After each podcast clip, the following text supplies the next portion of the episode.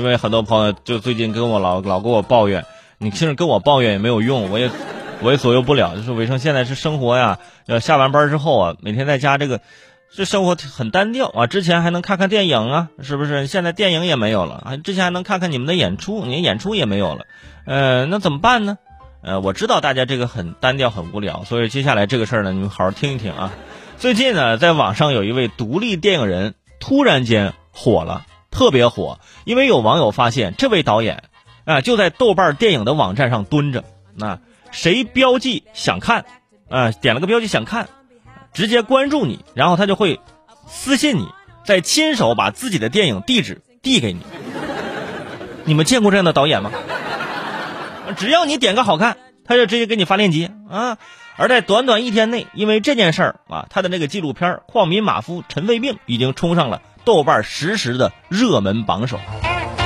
可能因为疫情期间啊，导演担心这个时候呢，呃，大家没有什么电影可以看，于是呢，亲自送货上门。而且你知道啊，电影 A P P 中想看这个选项，哎，说我想看，但是等我有时间再看，但是不行，你在这儿点了想看，你马上就得给我看，你不看我撤回啊，我链接撤回，就是没有让你搁置的机会啊，别糊弄我了，说明天再看，周末看啊，就和有时候一起吃饭这句话有什么区别？是不是啊？永远都没时间。除此之外呢，这个导演呢，在下载链接下面还甚至写好了步骤啊，备注了怎么观看啊。我们知道公益的纪录片是不收费的，但没有想到还会包售前和售后。嗯，好像只要你有想看的想法啊，导演就会像阿拉丁神灯一样立刻出现啊，给您安来安排上看看看看看。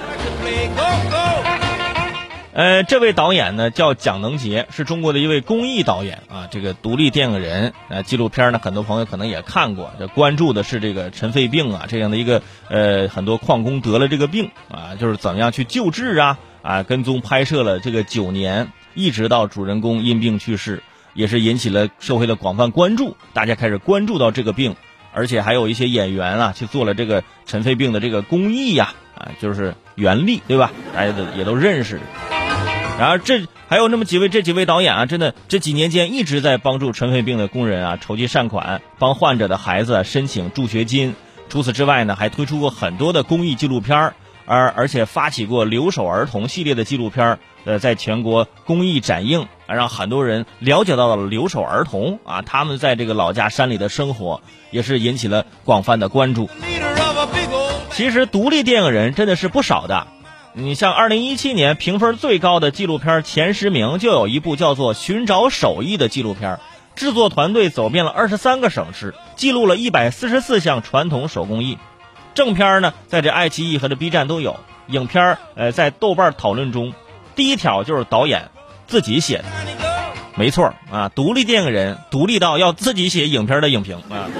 简直是太独立了。作为当年评分前十名的这个纪录片啊，他们的摄影师啊是司机师傅现学的啊，就原来是开车的，后来缺摄影师啊，他们就直接上了这。这些影片可能没钱做推广，无法上院线，但电影的内容和意义值得大家的关注。说到这儿，哼，有些导演可能要说了，比如说逐梦演艺圈导演毕志飞要说啊，原来大家喜欢这种操作呀，啊，等一下，我把我的逐梦演艺圈的。这个资源我也私信发给大家，啊，哎，我我你你你你们也给我你看是不是？那就算了，是不是？没必要。